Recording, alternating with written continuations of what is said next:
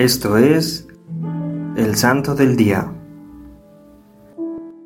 Hoy celebramos la memoria de San Bonifacio, llamado el apóstol de Alemania por haber evangelizado sistemáticamente las grandes regiones centrales, por haber fundado y organizado iglesias y por haber creado una jerarquía bajo la jurisdicción directa de la Santa Sede.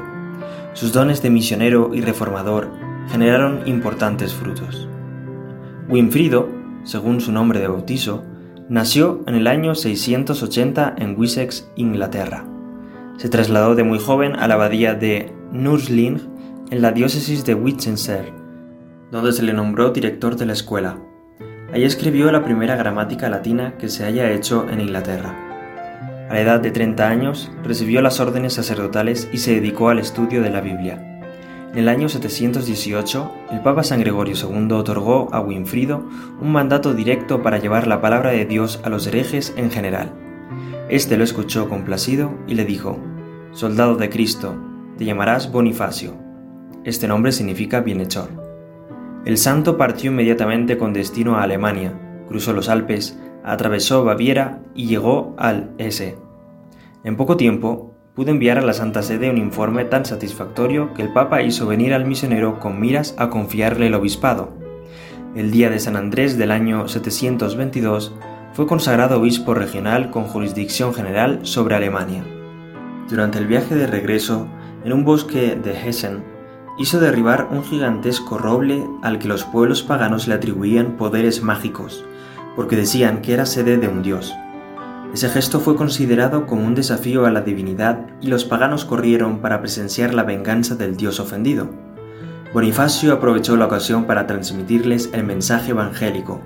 A los pies del roble derribado, hizo construir la primera iglesia que dedicó a San Pedro.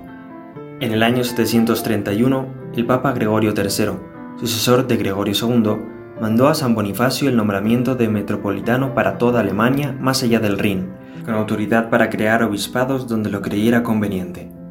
En su tercer viaje a Roma fue nombrado también delegado de la sede apostólica. Antes de organizar la iglesia a orillas del Rin, pensó en la fundación, entre las regiones de Hessen y Turingia, de una abadía, que fuera el centro propulsor de la espiritualidad y de la cultura religiosa de Alemania. Así nació la célebre abadía de Fulda, comparable con la de los benedictinos de Montecassino por la actividad y el prestigio eligió a Maguncia como sede arzobispal, pero expresó el deseo de ser enterrado en Fulda. Ya anciano pero todavía infatigable, regresó a Frisia. Lo acompañaban unos 50 monjes. El 5 de junio había citado cerca de Docum a un grupo de catecúmenos. Era el día de Pentecostés. Estaban comenzando la celebración de la misa cuando un grupo de frisones armados con espadas asaltaron a los misioneros.